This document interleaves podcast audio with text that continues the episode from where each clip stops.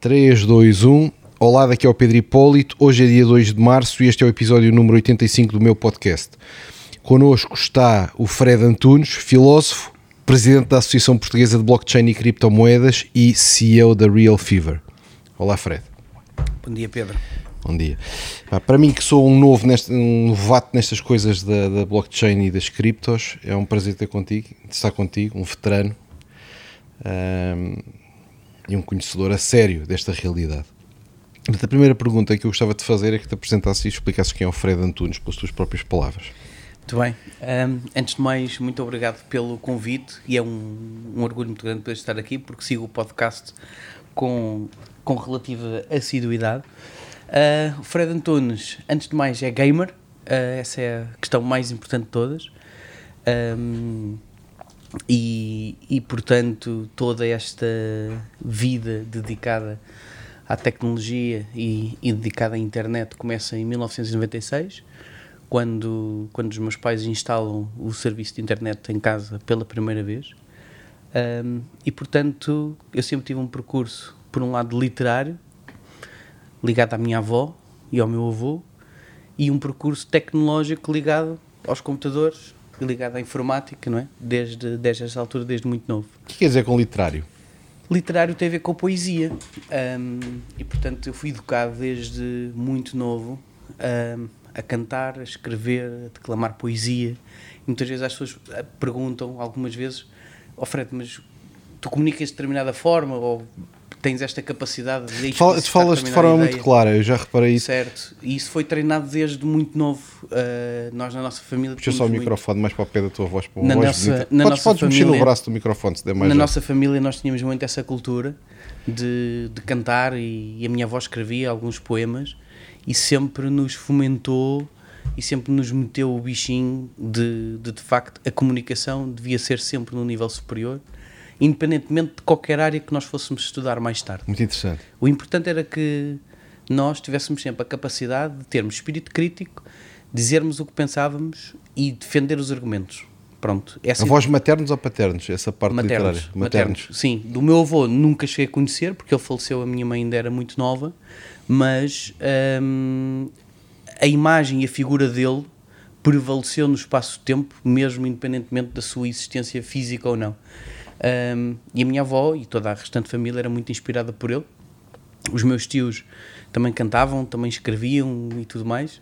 Ninguém assim muito famoso, longe disso, mas, uh, mas tinham talento. E portanto nós éramos educados sempre para, para defender os argumentos, para ter personalidades fortes, para defendermos as nossas causas. E depois na escola tínhamos sempre suporte familiar, se fosse necessário, não no sentido do rebelião ou da insurreição contra o ensino ou contra os professores, mas se fosse necessário, em determinada instância, uh, pedir ajuda e apoio porque um determinado professor não estava a fazer o seu trabalho corretamente, uh, tinha o apoio familiar total uh, para a minha mãe e a minha avó, iam à escola e defendiam a posição. Portanto. Uhum isso estás a dizer, eu acho que é tão interessante e acho que é um bocado em contracorrente a, importância de ter uma educação, uh, vá lá, mais erudita, não é? O saber falar bem, o saber escrever bem, uhum. ler coisas mais complexas. Uhum. Eu, eu, pá, eu, sinto um bocadinho que isso é desvalorizado hoje em dia, não é? Um bocado a pop culture, pá, basta epá, não sei, basta ter um certo estilo, basta fazer uma, epá, ser bonito ou, ou, ser sexy ou ser não sei o que para já ter milhões de followers e ter sucesso e quase que não interessa mais nada. E há tipos com muito sucesso que quase nem sabem falar. Eu acho que isso estás a dizer epá, é interessante. Eu acho que é interessante e eu, e, e eu valorizo isso. Eu, eu, acho que é algo que é, é-nos colocado na infância. Pois é. é não isso. sei se tem aqui um pressuposto de apriorismo kantiano Acho que existe Pá, uma natural. Que é que acho que existe uma natural propensão, digamos, um instinto, se quisermos assim, mas que esse instinto não vale nada se for aniquilado na infância. Um, uhum. e, e, a infância é extremamente importante. Portanto, é, há uma parte da priorismo que é aquilo que vem connosco pré-programado, enfim, para não okay, utilizar muitos textos filosóficos, mas há uma parte que vem. A priorismo vem da a priori. A priori, exatamente. Portanto, é aquilo que, em termos de experiência e conhecimento, já nos vem pré-programado uh, antes de nós termos uma experiência que depois vai condicionar a nossa ação. Um, e, portanto, acima de tudo, a infância é um ponto central e depois a parte toda hum, da confiança. A confiança é o que te faz poder comunicar bem ou mal. Portanto, eu não comunico sempre bem. Se eu falar de um tema que eu não entendo nada, eu vou comunicar pessimamente mal e muito provavelmente até vou ficar em silêncio, porque não percebo nada.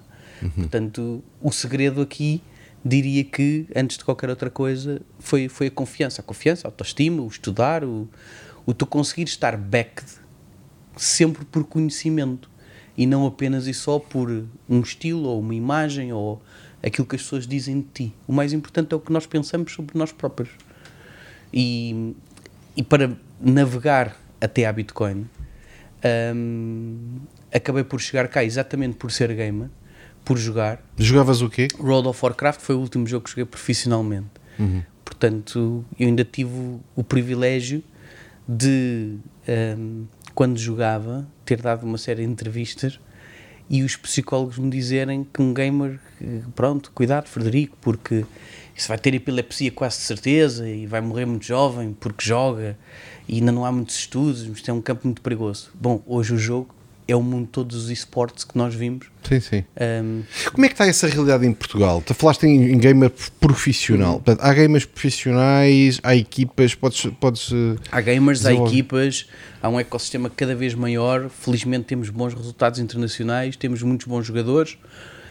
Um, aquilo que muitas vezes falta, acima de tudo, é um pouco semelhante àquilo que, que se passa na blockchain e na Bitcoin, que é, são coisas, são atividades tão à frente para com quem tem poder de decisão que é muito complicado compreender o que se passa, especialmente dentro do Ministério da Educação. Portanto, uh, os jovens e as crianças que hoje jogam, é muito difícil para quem tem 50, 60, enfim, 40 e poucos anos e que está num cargo de decisão compreender essa realidade porque nunca fez parte dela. E, portanto, essa compreensão demora sempre entre 10 a 30 anos até que aqueles que já experienciaram possam estar no cargo de decisão para depois poderem compreender a geração que vem seguindo. A não ser que exista aqui um esforço de quem decide, no fundo, de ganhar tempo e de ir à procura de uma solução que não seja apenas só conservadora, mas progressista. Portanto, podíamos estar muito melhor, não é um tema só dos esportes, é um tema geral, mas em última instância, hum, comparativamente com outros países lá fora, nós aqui estamos muito bem. É lógico que não temos uma indústria comparada com os países nórdicos, com aquilo que se passa na Alemanha, com aquilo que se passa na Suécia e na Finlândia, porque eles, para além de, do apoio social, para além da sociedade ser muito mais tecnológica, muito mais uh, vanguardista, eles depois têm um índice de disciplina completamente diferente do nosso. Pois. E portanto, eles lá trabalham e eu, eu joguei sempre em equipas nórdicas, maioritariamente, e, e, é muito interessante tu poderes comparar o que é que é uma equipa de 40, 50, 60 pessoas online com um grupo maioritariamente suecos, finlandeses, noruegueses, comparado com uma guild não é? portuguesa. A eficiência é, é, dramaticamente diferente. Sabes que eu já pensei, epá, eu não sei nada sobre as áreas, mas às vezes tenho assim umas intuições eu já pensei no seguinte, pá, partilhando aqui online pá, pá, sobre essa área aqui. Epá, na Nigéria há 200 milhões de habitantes. Certo. Epá, o que é que me impede epá, de recortar? Para montar tipo um armazém enorme, cheio de mega computadores, a internet mais rápida que eu conseguir arranjar uhum. e treinar esses tipos para serem pro-gamers a sério. Mas tenho algumas dúvidas. Epá, tenho dúvidas sobre. Uh, epá, ao fim e ao cabo, o, o eSport as regras do jogo mudam. Por exemplo, um jogador de golfe, as leis da física não se vão alterar. Se ele bater com o taco na bola, a bola vai não sei para onde, cai, epá, cai naquele sítio e era assim há 200 uhum. anos atrás e, é, e, e agora é assim. Uhum. E portanto, quem investe em golfe, ou quem investe em ténis, ou quem investe uhum. em futebol, aquilo está sujeito a determinadas leis da física que não se alteram. Epá, num jogo sai a nova versão, aquilo tem alterações, pode ter regras diferentes, pode ter armas diferentes, pode Mas ter. Por isso é que é mais desafiante, porque obriga. Ou seja, tu para conseguires ter um jogador de golfe durante 20 anos no top, de facto é como tu dizes, as regras não, não se Nunca se alteram. Se ele aprender dizer, aquilo pode manter muito uma determinada volatilidade. Há volatilidade no vento, há volatilidade na umidade relativa, há volatilidade na, nas condições sim, do, sim. do, relevado, né? enfim, algumas variantes, mas em última instância a coisa é sempre a mesma. Exato. Pá, porque, porque a natureza não se altera, Nos não é? esportes dá-se um fenómeno que é a maioria das carreiras dos melhores jogadores termina aos 25, 26, 27 anos. Pois. Porquê? Sai a nova versão, o tipo já não está versão. habituado. Exatamente, é muito difícil tu teres um jogador sempre no topo, porque tu fazes em determinada expansão ou determinada versão, de facto, um percurso excepcional, mas isso não quer dizer que depois, na versão seguinte, tu, tu consigas estar numa versão excepcional. E é nesse sentido que ah, também o challenge e a dificuldade é muito melhor e permite haver uma renovação permanente. E isso é que faz todo o sentido. Ou seja, não é haver sempre os mesmos que estão perpetuamente a ganhar, mas é tu em, a cada semestre tem gente nova que surge e que vai inovar do ponto de vista da estratégia e do ponto de vista da mecânica do próprio jogo. Quando tu falas uma equipa profissional, é o quê? É uma, é uma empresa? É uma empresa que tem um agente, que tem jogadores contratados, os jogadores têm determinadas regras para poderem trabalhar, digamos assim. No fundo é jogar, mas não deixa de ser um trabalho. Tens um horário de trabalho, Tens um salário. tens horas de treino, tens um salário, tens prémios de jogo se ganhares mais ou se ganhares menos, etc, etc, etc. E a receita dessa empresa é o quê? A receita, eh, primeira questão, é, é- é- são a parte toda do advertising. Uh, segundo, os prize monies dos, dos concursos e dos torneios, ou das ligas, das competições. Um, e é lógico que há muito, e, e- há muito dinheiro a entrar, porque as produtoras de hardware ou de software financiam e patrocinam a atividade. Segundo lugar, eh, a visibilidade que tem é gigante, ou via Twitch, ou via YouTube, ou via outra coisa qualquer, e portanto, desde que haja uma audiência de milhões de pessoas, existe automaticamente mercado e negócio para poder explorar, não é? Uhum. E, e- e tem limitações geográficas? Por exemplo, uma equipa portuguesa joga contra uma equipa americana ou tem que estar todos no mesmo sítio, na mesma sala, Não, se ligados forem ao torneios físicos, eh, de presença física, tangível, a malta tem que estar junto. Ahm, se forem torneios online, isso não faz diferença, embora tu depois muitas vezes possas ter ali algum impacto em termos de latência. Portanto, o nível máximo é todos na mesma sala, não é? Completamente. Todos na mesma sala e tem uma sala de treino. Portanto, as máquinas estão todas alinhadas, as estratégias são treinadas, é tudo preparado exatamente como numa equipa de futebol, ou numa equipa de voleibol, ou numa equipa de, de handball, é exatamente igual. Mas, mas as duas equipas, por exemplo, nesse jogo que tu jogavas, havia a tua equipa e havia a equipa adversária. Não, não, no World of Warcraft o mundo é um bocadinho diferente. uh, era algo diferente daquilo que é hoje, para quem joga CSGO, League of Legends, que são maioritariamente equipas de 5. no World of Warcraft, no meu tempo, eram, eram raids de 40, 40 jogadores contra uh, o PvE, não é? Player versus Environment.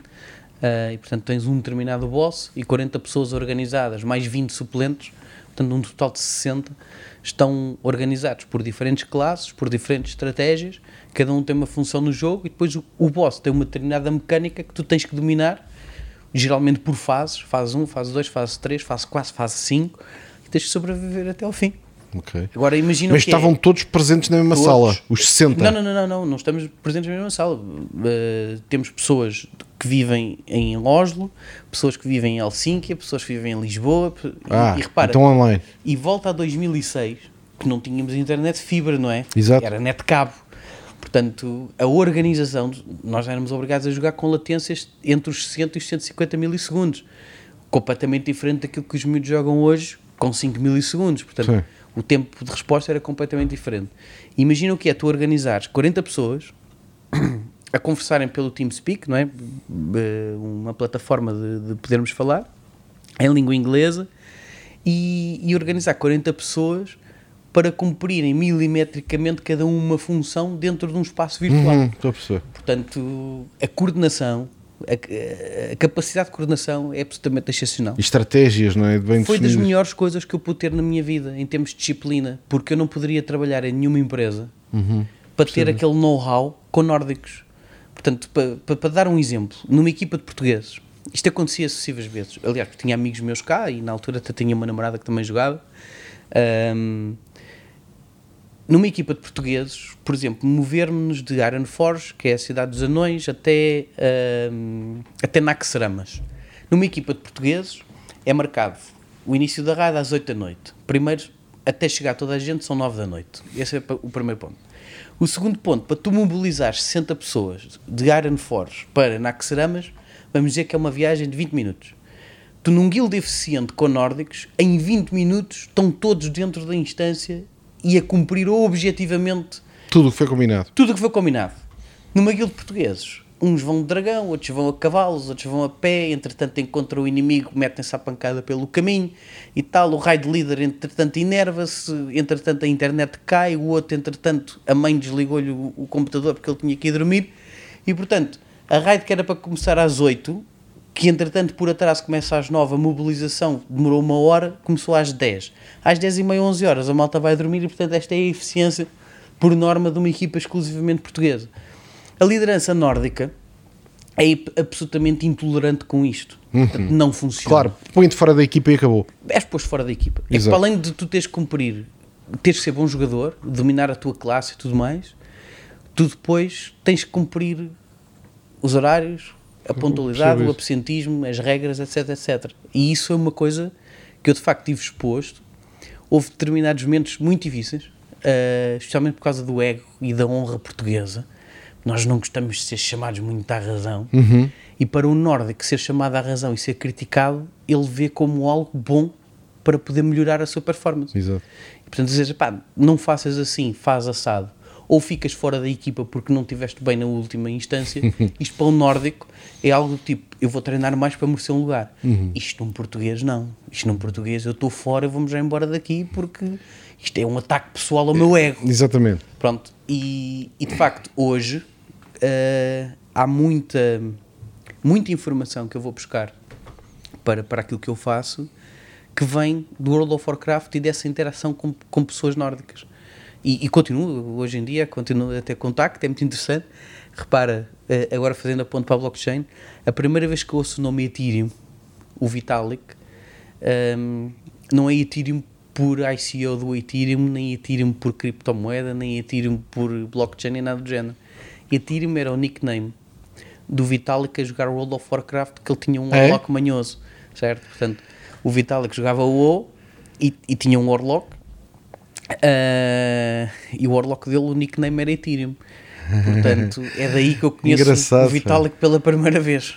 Antes, antes de haver Ethereum. Antes de haver blockchain, antes, Antes de haver, Ethereum. Ethereum. Não, havia Ethereum, mas o Ethereum era o nickname dele. Portanto, jogaste com ele ou não? Não, nós, não jogámos na mesma equipa, eh, várias vezes encontrávamos Sim, em disse- Battleground. Sim. Eh, pá, não vou dizer que era bom jogador ou mau jogador, não não era nenhuma estrela, não é? Acho que dentro dos Warlocks, em, em termos mundiais, na Europa, não, não estava, para mim, não estava no top 10. Eu jogava Hunter, portanto era uma classe completamente diferente, mas para mim o melhor Warlock nessa altura era o Radagasto, portanto isso não havia hipótese nenhuma. Tu ainda hoje te vês como gamer? Ou, ou- Eu vejo, vejo, vejo, vejo. vejo. Pois, isso é acho- interessante na introdução. vejo, vejo É Pedro. tipo presidente dos Estados Unidos, um ex-presidente que continua a ser Mr. President. É isto é para tipo, é para marca a personalidade de ter sido gamer. Vejo porque a nossa vida, do ponto de vista conceptual, é sempre um jogo. Portanto, repara, eh, tu tens que conseguir sempre jogar de maneira a tirares a melhor performance de ti próprio, dos outros que estão à tua volta e conseguires no ecossistema em que tu te enquadras ter uma posição dominante. Dominante não pelo ponto de vista eh, de seres mau caráter e teres que destruir o inimigo, mas dominante epá, porque tens um leverage completamente diferente porque trabalhaste mais. E portanto, eh, eu de volta a esse tempo, eu passava muitas horas, aliás, grande parte do meu tempo online, em determinado momento, eh, porque, como tu disseste bem, quando sai uma expansão, até tu teres o equipamento top e estás no topo, tens ali um trabalho gigante, depois até sair a expansão seguinte só estás a desfrutar. E, e por exemplo, eu houve uma altura que eu era o único tipo no mundo com, com o Huron Stinger, que era um arco especial. Ah, e vinha gente todos os servidores, todos os dias, falar ali só para olharem para o arco porque ninguém tinha aquele arco. Portanto, no meio de 15 milhões de jogadores, e várias pessoas ali por causa daquele arco. E esta coisa do YouTube estava a começar e tal, portanto ainda tenho alguns vídeos. Tinha sido uma oportunidade para um NFT do arco. pá. um, um NFT, para ter um canal Twitch, nada disso existia à data, não é? Nós, eh, na altura, para podermos filmar o jogo, utilizávamos um software que era o Fraps, porque não existia nada para filmar o jogo. Uh, e o hardware, atenção, era preciso já teres um grande computador para conseguires um, filmar o jogo e jogar ao mesmo tempo sem que, sem que tivesses um drop na, na frame rate. Um, mas muitas vezes o meu tempo era a falar com pessoas, dar a experiência do jogo, explicar o que é que eu fazia, como é que eu integrava os meus skills, como é que eu tinha os meus resultados. Portanto, eu sempre tive disponibilidade, embora faça um esforço enorme para fazê-lo, uh, porque não é uma coisa natural em mim, mas sempre tive disponibilidade para contrariar essa parte mais ermita e ter uma predisposição social sempre de ajudar e sempre de próxima das pessoas, independentemente do seu, seu nível ou o seu estatuto social, ou seja o que for. Não tenho nenhum tipo de elite metida no meu dia a dia. Tenho elite do ponto de vista pessoal porque sou super competitivo uhum. e por isso devemos ser sempre gamers porque queremos ganhar, mas devemos sempre querer ganhar do ponto de vista da honra, entendes? Sim, sim, percebo isso. Somos bons. É muito aquele paradigma Cristiano Ronaldo. É um entendes? tema da qualidade, temos qualidade é um intrínseca. Qualidade, isso mesmo, é. isso mesmo. É. Tu, na tua empresa provavelmente existem mais 10 ou 20 ou 50 players no mercado, mas tu para seres líder não tens que mandar fechar as outras empresas. Claro, exatamente. O, o que te vai fazer bom é existirem 100 empresas e nós temos melhor e, que eles. E tu trabalhares todos os dias porque estás a competir e se os outros forem bons, perfeito, porque isso ainda te vai dar mais prazer quando tu fores o melhor. Exato. Porque uma coisa é ser o melhor entre tipos muito bons. Outra coisa é ser o melhor, pá, quando não tens concorrência. Claro, exatamente. Sim, sim, isso, isso não tem graça nenhuma. Sim, sim, sim. Pronto. Sim. Uh, e portanto, essa perspectiva é uma perspectiva absolutamente convergente com a ideia de descentralização. Ou seja, embora, embora só, só uma nota aí, quando tu estás a inovar, quando tu estás a inovar, há períodos longos em que não tens concorrência. Exemplos, uhum. a Amazon AWS. Não é? Uhum. Eles lideram porque, como fizeram primeiro, durante julgo que sete anos não tinham concorrência. Teslas, não é? Epá, durante muitos anos tinham pouco. A GE tinha um carro elétrico, mas tinham pouquíssima concorrência. E portanto, sim, eu, eu, eu aí tenho mixed feelings, porque acho que sim, competir é importantíssimo, mas pode também ser sinal de que não estás na cutting edge, não é? Porque já estás, já estás rodeado. Não é? eu, eu, eu julgo, eu julgo uh, para liderar tens que estar disposto a ir sozinho para, para, para inovar. Ser risk taker. Exatamente. E portanto há momentos em que, em que estás fora da carta, estás fora do mapa, estás a ver? estás, foste para onde ninguém vai e portanto olhas à tua volta e dizes assim: para onde é que estão os concorrentes? É para estão todos lá atrás não é? E portanto, sim, competir sim, concorrência sim, mas eu acho que quando há muita concorrência, quando estás rodeado de concorrentes, já não estás a inovar. Claro que podes ser um líder. O Cristiano Ronaldo é um líder e está num ambiente super competitivo, mas não é um criador, não é um founder, não é, não é alguém que que inventou um desporto novo e que jogou durante concordo, 10 anos sem aparecer concordo. mais ninguém interessado. Sim, mas tu competis contigo próprio. Claro, Aí sim. Tu próprio te metes na própria inovação, não é? Sim, sim. Diz uma coisa, é... tu, tu, tu, essa tua perspectiva de gamer, epá, como é que tu vês aquelas teorias de que nós vivemos numa simulação? Eu, olha, eu joguei Second Life durante bastante tempo. Uh, e para mim, uh, a forma mais simples de explicar este conceito é este. Uh, isto é provavelmente uma das partes mais difíceis de explicar na transformação digital. E, e às vezes eu vou a conferências não querendo dizer mal de ninguém, porque não é o meu estilo, logicamente, mas há de facto aqui um conflito geracional que não tem a ver com a idade, porque a idade física é apenas uma representação da utilidade do homem em função do seu tempo de vida. Podes repetir? Não consegui processar. Meu cérebro não, não assimilou. Um, independentemente, tu, tu podes ser uh, absolutamente obsoleto do ponto de vista social e intelectual com 20 anos, como pode ser absolutamente progressista, inovador uhum. e líder com 80. Sem dúvida. Depende da abordagem que tu fazes da tua vida, não é? Exato. Pronto. E uh, para responder à tua pergunta, a questão mais interessante é esta. Nós, numa, antes de existir internet, nós tínhamos apenas e só duas formas de existir, ou, ou duas formas de existência. Uma material, física, na Terra, convencional, que todos conhecemos, e depois uma dimensão metafísica, ou espiritual, ou religiosa, enfim, o que lhe quiserem chamar. Uh, e portanto existiam estas duas. Isto para não ir para coisas de multiverso, etc. Pronto, não vale a pena ir por aí. Hoje, com a criação da internet, nós criamos uma nova layer de realidade. Sem dúvida. Entre a crosta terrestre e a estratosfera. Uhum. E, portanto, entre a crosta terrestre e a estratosfera, tu tens uma layer onde existe uma perspectiva de avatarismo, onde a tua realidade digital não tem necessariamente que ser a tua realidade material. E até te digo mais: o anonimato por trás de um nickname, por trás de um personagem, por trás de um avatar, muitas vezes permite que o teu alter ego renasça com sucesso, quando muitas das vezes depois a tua existência material até nem é nada transcendental.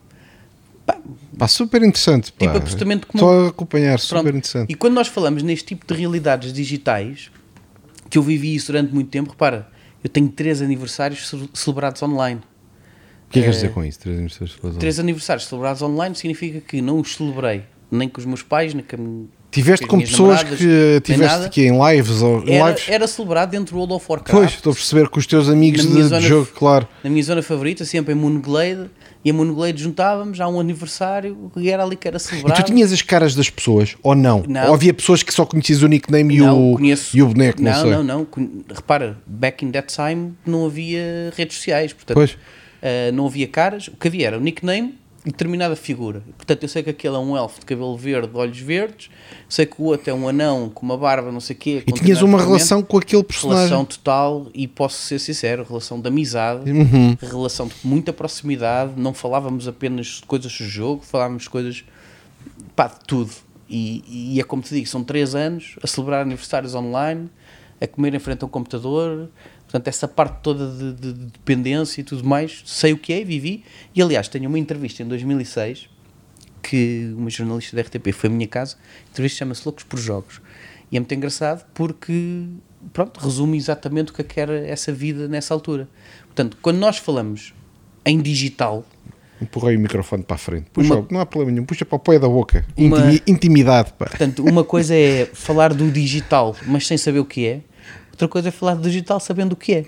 E, portanto, esta ideia de, volto a dizer, de avatarismo, está muito presente em quem tem esta realidade digital e, e muitas vezes até um escape pelos insucessos que tiveram na sua vida material, mas que são absolutamente bem-sucedidos na sua vida digital. Isso não tem nada de mal. Não tem nada de mal. Portanto, a vida digital é real. Primeira coisa, a vida digital é real. E É. segunda coisa, a vida, a vida digital pode se tornar, tornar mais importante do que a vida que nós chamamos física. Sim, porque Não é? Sim, em, em duas instâncias. Isso tem benefícios e malefícios. Os benefícios, em primeiro lugar, hum, é que se tu tiveres meio de subsistência com base no teu avatar, isso vai suportar essa existência. Se não tiveres meio de subsistência, aí a coisa torna-se mais difícil, tens que voltar ao mundo material para poder viver. Pronto, tens um ponto número um. Ponto número dois, os malefícios hum, podem ser graves, porque nós somos animais sociais, que precisamos de interação social, material e espiritual, que o digital não te resolve o problema.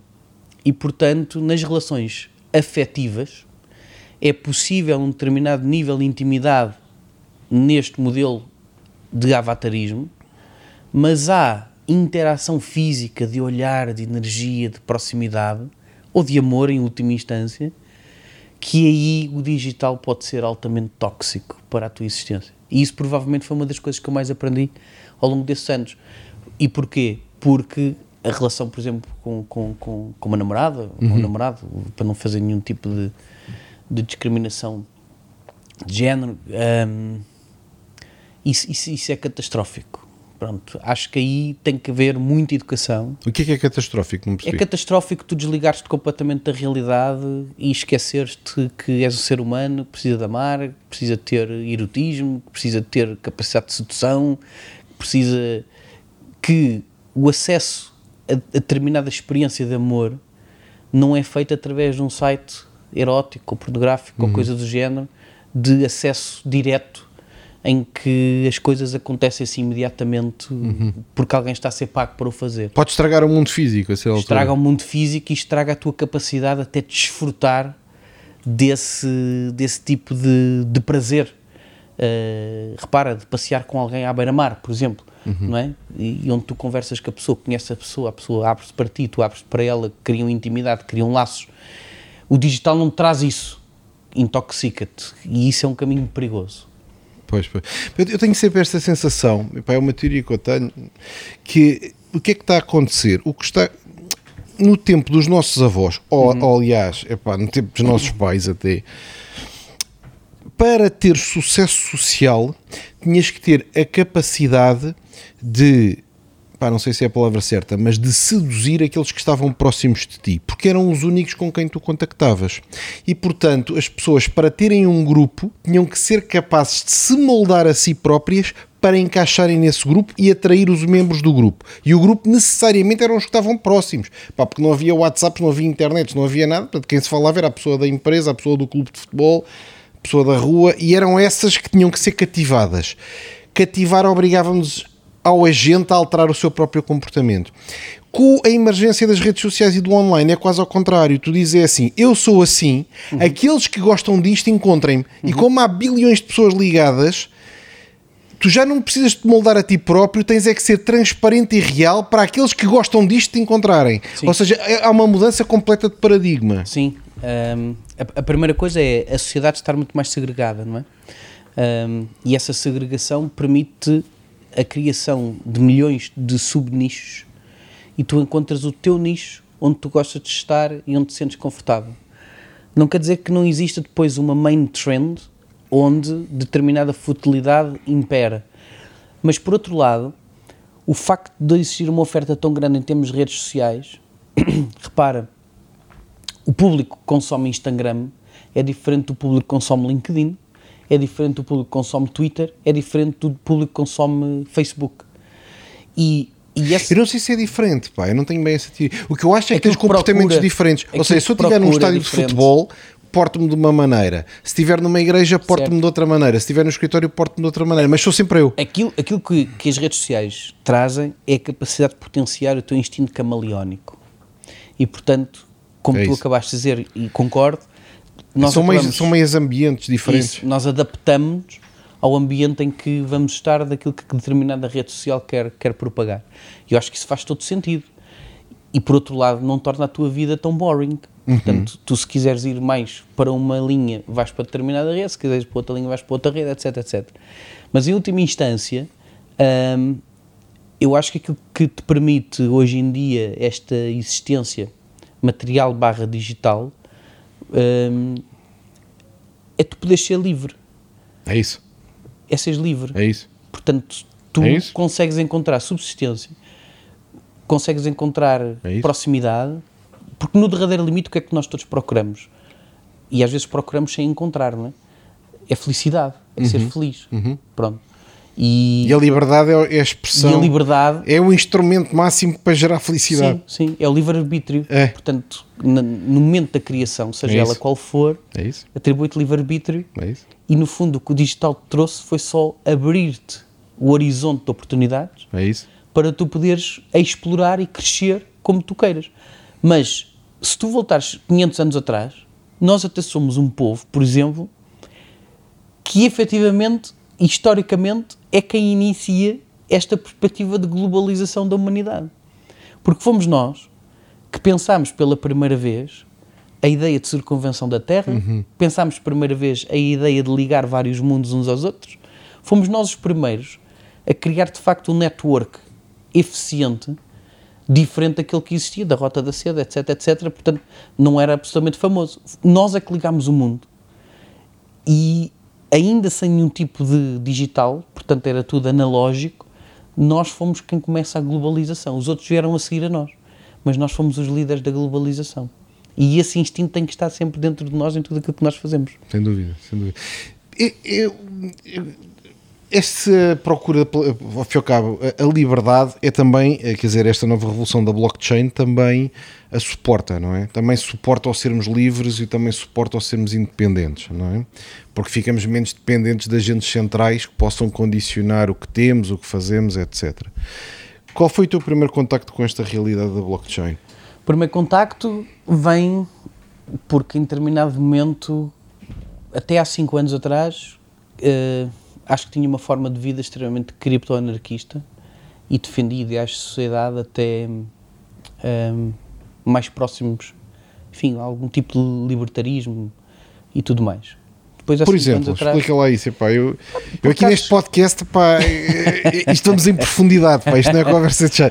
Vamos em Eh, profundidade. Não, porque repara, é quando tu pensas, o- quando tu refletes mesmo em ideais marxistas ou ideais trotskistas ou ideais, e quando tu estudas a implementação ideológica depois na prática e vês o que é que isto dá para as pessoas, nós formos olhar para eh, a história dos governos russos, a história dos governos norte-americanos, a história eh, dos governos eh, britânicos, e se passares para outras áreas do planeta, a perceberes como é que se organizam sociedades asiáticas, por exemplo, que têm organizações completamente diferentes das nossas e que nós muitas vezes criticamos e achamos que eles têm que fazer as coisas como nós, não existe. Se nós formos agnósticos do ponto de vista da investigação e formos estudar efetivamente o índice de felicidade de determinado povo, nós achamos que sempre que existe uma sociedade com um ditador, o povo é infeliz. E achamos que quando existe uma sociedade completamente livre, o povo também é infeliz. E muitas vezes, do ponto de vista eh, social, político, económico, nós temos um ideal que queremos vender sempre aos outros, não resolvendo o nosso próprio ideal. E como eu sempre pensei sobre isto, e como fui educado a pensar sempre sobre isto, eh, o, o meu avô trabalhou para o Estado Novo e, e a minha avó contava uma história. O que é que fazia o teu avô? O meu avô era advogado eh, e trabalhou para o Ministério da Justiça, da altura, eh, ainda, ainda com, com Salazar e depois com Marcelo Caetano. Eh, mas a minha avó contou uma história muito engraçada que eu posso contar, porque acho que é o exemplo exatamente do que é que é. A irreverência de tu nunca ficares calado. Um, o meu avô tinha uma vida boémia, era um advogado de sucesso, mas enfim, os meus tios não viviam bem e não tinham a maior riqueza porque ele gastava tudo com amigos e em festas e tudo mais. E amigas? Pronto, epá, era o que ele entendia. Ah, e há um momento que a minha avó escreve uma carta para, para o Ministério da Justiça e, e endereçada diretamente ao António Oliveira Salazar a dizer que não fazia sentido nenhum ser esposa ah, do Dr. Jorge Pereira e estar a passar dificuldades. E, Escreve a tua avó. escreve a minha avó, passa por cima do marido e manda a carta. E a minha avó dizia mesmo: eh, provavelmente eu, eu pensei muitas vezes que ia ser presa e que entrava aqui a PID e ia tudo preso e tal, mas tu tens de ter esta capacidade contestatária, não é? E de ir à procura de melhorar as tuas condições, sejam elas quais forem, não é? E a minha avó envia a carta e, passado umas semanas, aparece de facto eh, os agentes do Estado Novo com cobertores e uns sacos de comida. E, portanto, a minha imagem de quem viveu esse tempo e tudo mais foi sempre de. E a minha avó sempre disse isto. Independentemente de qual seja o sistema, cabe-nos a nós adaptarmos ao sistema, gerarmos valor e contribuirmos para que a sociedade evolua. E, portanto, em determinada instância tinha uma visão muito mais libertária, mas que depois foi evoluindo, não para uma ideia muito mais à direita, atenção, longe disso, mas acima de tudo, de um Estado organizado que deve ser responsável apenas só por três instâncias da sociedade: a segurança, a saúde e, em determinada instância, regular uma pequena parte da economia. Eu concordo com isso. Ponto final. Eu evito falar em política, mas. Pronto, mas- ponto final. Um, e quando nós falamos em blockchain, o tema é absolutamente central neste processo. Ou seja, a blockchain o que te permite é substituir a responsabilidade analógica humana por responsabilidade exclusivamente tecnológica de máquinas. É isso. Portanto, quando nós pensamos num ideal de democracia, qualquer pessoa que se identifique com um ideal de democracia, a suprema assunção da materialização prática da democracia é a tecnologia blockchain. Ponto final. Portanto, qualquer pessoa que se diga democrata tem que concordar com os princípios que a blockchain defende. Que o que é? É que todos os cidadãos possam participar livremente nas decisões do ecossistema onde vivem. E o, e o ecossistema ter regras claras que são E o estáveis. ecossistema ter regras claras que não inferem em favor de X ou de Y em prol de Z ou H, Exatamente. conforme Sim, o tempo. Na blockchain não há cunhas. Na blockchain não há cunhas, não tens qualquer hipótese. Podemos depois discutir o problema desse tipo de democracia. Mas, em primeira instância, first layer, quem concorda com democracia e se diz democrata, nunca pode ser contra ah, ah, ah, o princípio da blockchain. Por outro lado, pode é depois dizer o seguinte: existindo sobre a blockchain um novo tipo de currency, porque atenção, é um erro técnico que nós comparamos. Mas espera lá, mas só, só para irmos um bocadinho com mais profundidade. Quer dizer, pode, po- alguém pode dizer assim: eu sou democrata, Uhum. quero es- escolher uh, governantes Uhum. e depois quero que esses governantes tenham o poder de alterar regras, de influenciar para a se é esquerda um ou para a direita. proof of stake. Não é? Existe. Epá, não, não, não é preciso necessariamente dizer assim: é pá, não, elimino toda a gestão central. Eu, quer dizer, é possível ser democrata uh, sem eliminar o governo, não é? Não, não, não, não, mas atenção, Pedro, deixa-me ser claro. Eu defendo totalmente a existência do Estado de Direito e a existência do governo. Pois. Atenção, nós não devemos estar desgovernados. Exato. Agora, porque alguém tem que calibrar e fazer o setup das máquinas. As máquinas não aparecem sozinhas. Agora, todos os índices de, de corrupção e de modelos sociais que impedem o crescimento da competitividade, Tem a ver com arbitrariedade. Ora, Tem a ver está. com a arbitrariedade das gentes. lógico, e nós em determinado momento Ok, estou a nós, não a tínhamos, dizer. nós não tínhamos tecnologia para vir resolver este problema. Exatamente. Portanto, nós, nós nesta questão das startups, empreendedorismos, etc., eh, quando nós preparamos um pitch, a primeira coisa é que problemas é que vamos resolver. Pronto. Vamos resolver este problema, este problema, este problema. E o problema que a blockchain resolve é exatamente a forma como o homem interage consigo próprio e o quanto é ou não tentado pela corrupção. Portanto, eu para mim, os organismos públicos, a forma como tu. E, atenção, não estou a falar ainda do prisma da, da agilidade eh, que os processos podem ter. Estou a falar mesmo da própria eh, essência de determinado processo. A forma como, seja na saúde, seja numa conservatória do registro civil, uma conservatória do registro predial, seja onde for, a forma como determinadas pessoas têm acesso numa coisa muito simples social, passar à frente dos outros. Mas porquê é que há pessoas que não respeitam a fila? Quando o comum dos mortais tem fila, Blockchain é uma fila. a blockchain é uma fila que não é possível tu saltares a é fila para a frente. manipular, exato. Pronto, e portanto, apareça o Presidente da República ou apareça um Sim, sem-abrigo. o computador é completamente insensível. o Nem quer computador saber. não distingue quem é o Exato. Presidente e quem é o sem-abrigo. Portanto, o computador, simplesmente para ele, é um ser humano, é um indivíduo. Em última instância, é um user ID. Ponto. E é este tipo de democracia que eu defendo em última instância para termos uma sociedade muito mais justa e muito mais completa do ponto de vista das iguais oportunidades, não é? Portanto, tu, tu, tu entendes que a nossa que- quer dizer, que a sociedade, que o nosso planeta vai evoluir para ser automatizado. É isto. Não só entendo, como tenho absoluta certeza que isso vai acontecer. Vai ser tudo automatizado. Absolutamente. ahm, e os agentes passam a ser pá, passam, passam não podem manipular esse sistema tem regras estáveis automatizadas funciona sozinho Olha, um, é muito simples. Em, ah, existe um livro, é um livro difícil, chama-se Tratados Lógico-Filosóficos de Ludwig Wittgenstein. Ah, e basicamente, a data dele ainda não existe internet, mas se existisse era, devia ser das melhores coisas que nós íamos conseguir desfrutar ao dia de hoje, era de um Wittgenstein vivo nesta era. E eu tento muito interpretar Wittgenstein, porque é um dos meus filósofos favoritos, era louco totalmente, mas, eh, mas absolutamente um visionário, uma pessoa que vinha, que tem um exemplo muito simples, que era quem vinha de uma família absolutamente multimilionária à década, à data, desculpa, e que se predispôs a ir para a guerra, para a Primeira Guerra Mundial, para poder experienciar o que é que era ser soldado na trincheira. Isto para mim tem sempre mérito, porque é muito fácil... nós- alargar horizontes Exatamente, porque uma coisa é eu ser multimilionário, estar sentado num num escritório toda a vida a beneficiar daquilo que era dos meus pais e depois mandar assim umas, uma expressão portuguesa, umas postas de pescada, pronto. Ah, outra coisa é ir ver. outra coisa é tu ires ver. isso é a essência da minha empresa É- dizer vai ver. Epá, vai lá vai ao terreno. Coi- vai ao vamos terreno. conversar com as pessoas Epá, porque ver vídeos de YouTube não isso chega. mesmo, isso mesmo. E quando tu entras num novo mercado, tu tens que ir lá, tu tens que conhecer a cultura, tu é, tens que experienciar aquilo é, para isso- teres é exatamente esse exemplo que Pronto. estou a dizer.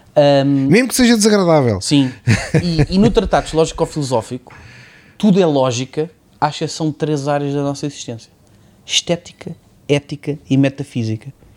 E aquilo que eu acho, estética ética, e, metafísica, Portanto, estética, o tema do bonito e do feio, não sei se isso ética, também não é programável o tema do é? bem e do mal, e metafísica, a dimensão espiritual.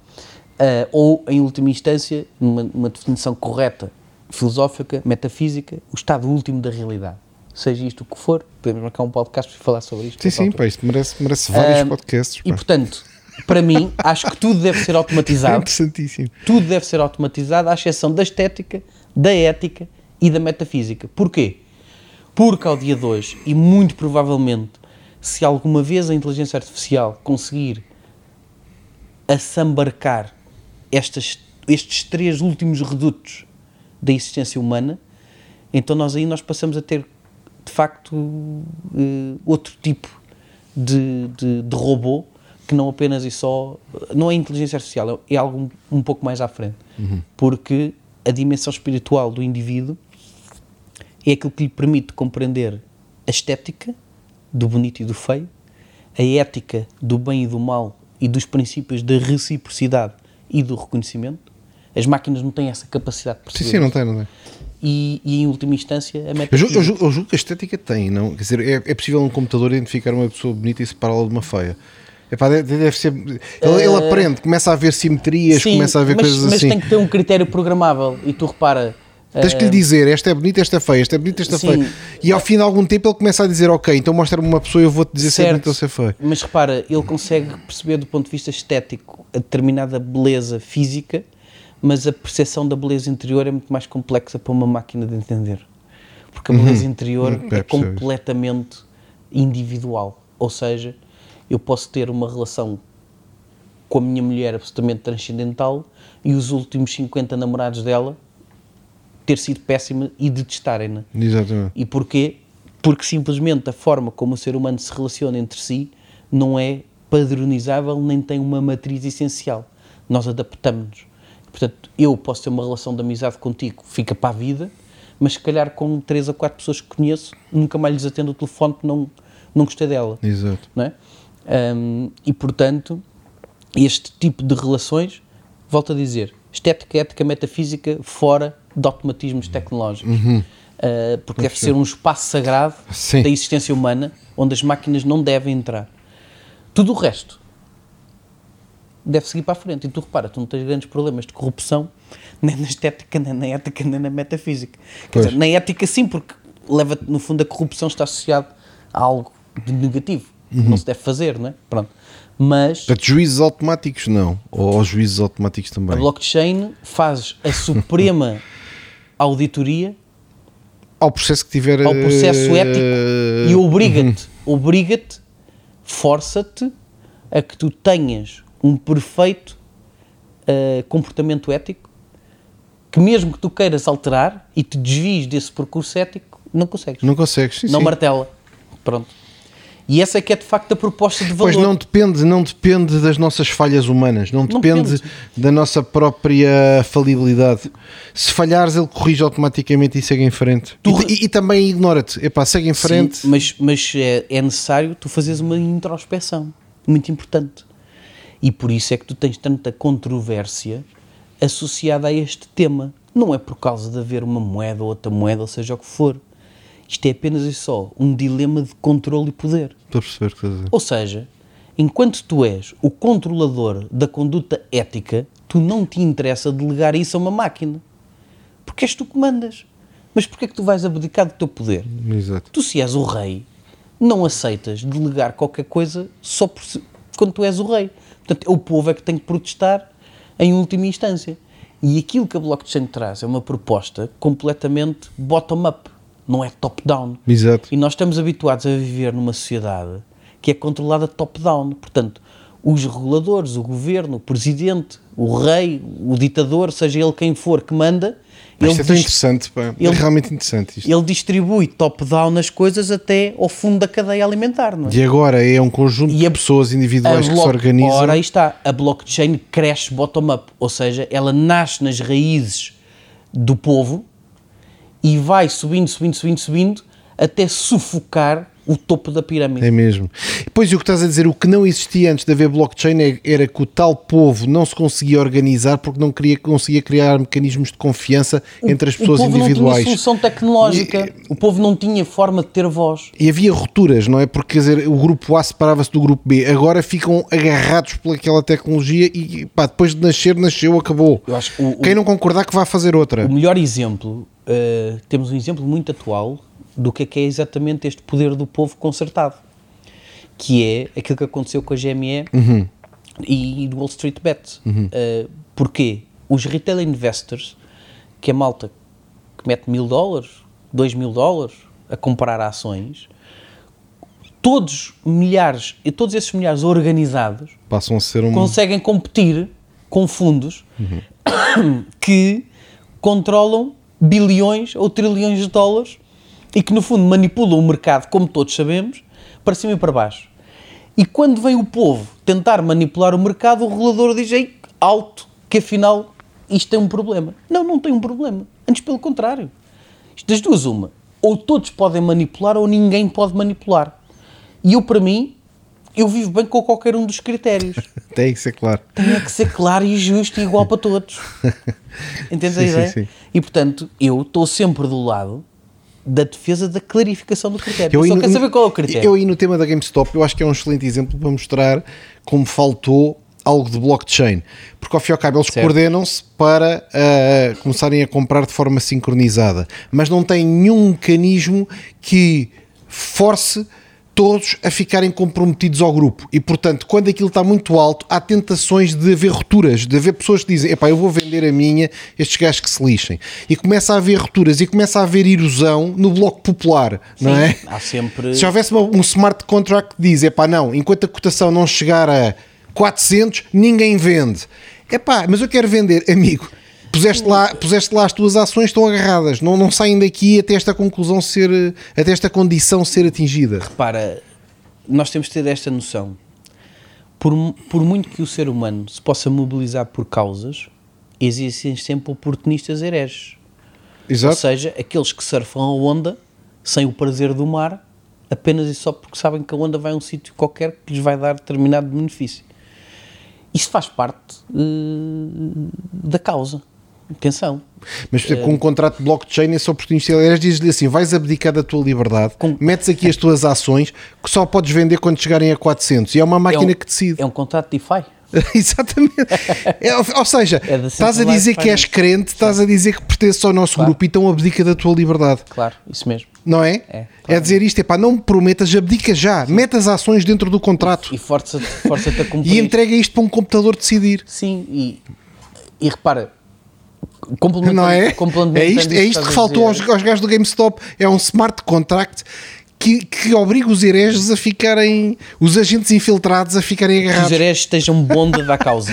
Pronto. É isso? E, portanto, olha, o meu amigo vem aqui aproveitar-se disto, mas já sabe, pode-se aproveitar, mas já sabe que eh, é obrigado a, estar comprometido com isto até ao fim. Porque, ao fim e ao cabo, no- na sociedade tradicional, como é que esse bonde é feito? É feito com, uma, com um agente da autoridade, um presidente, um juiz que diz assim: vendes, vais para a cadeia. E a malta não vende. Aqui, eh, não precisas dessa figura porque todos os microinvestidores organizam-se. "Ah, Eu quero entrar. Epá, então metes as ações num smart contract epá, e ficam bloqueadas até chegarem a 500 dólares. Ah, mas isso é muito, então não entres. Sim, sim. Não é? Eh, E repara, nós aqui estamos a falar quase de uma insurreição popular contra determinadas instâncias de, de hedge funds nos Estados Unidos, mas há coisas que não têm a ver necessariamente com rebeliões e, e com insurreições digitais, vamos dizer assim, mas que são muito, em determinada instância, absolutamente necessárias.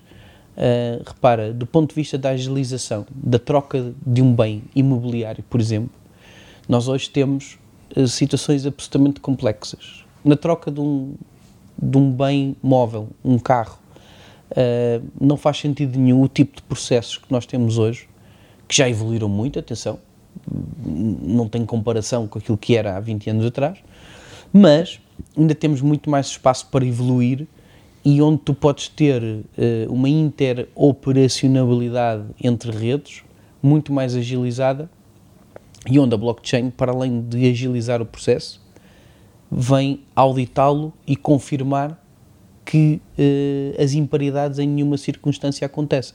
Portanto, a blockchain, a implementação, para além de toda esta parte conceptual e filosófica que falamos, do ponto de vista pragmático, uh, não é apenas só justiça, é a impossibilidade da imparidade.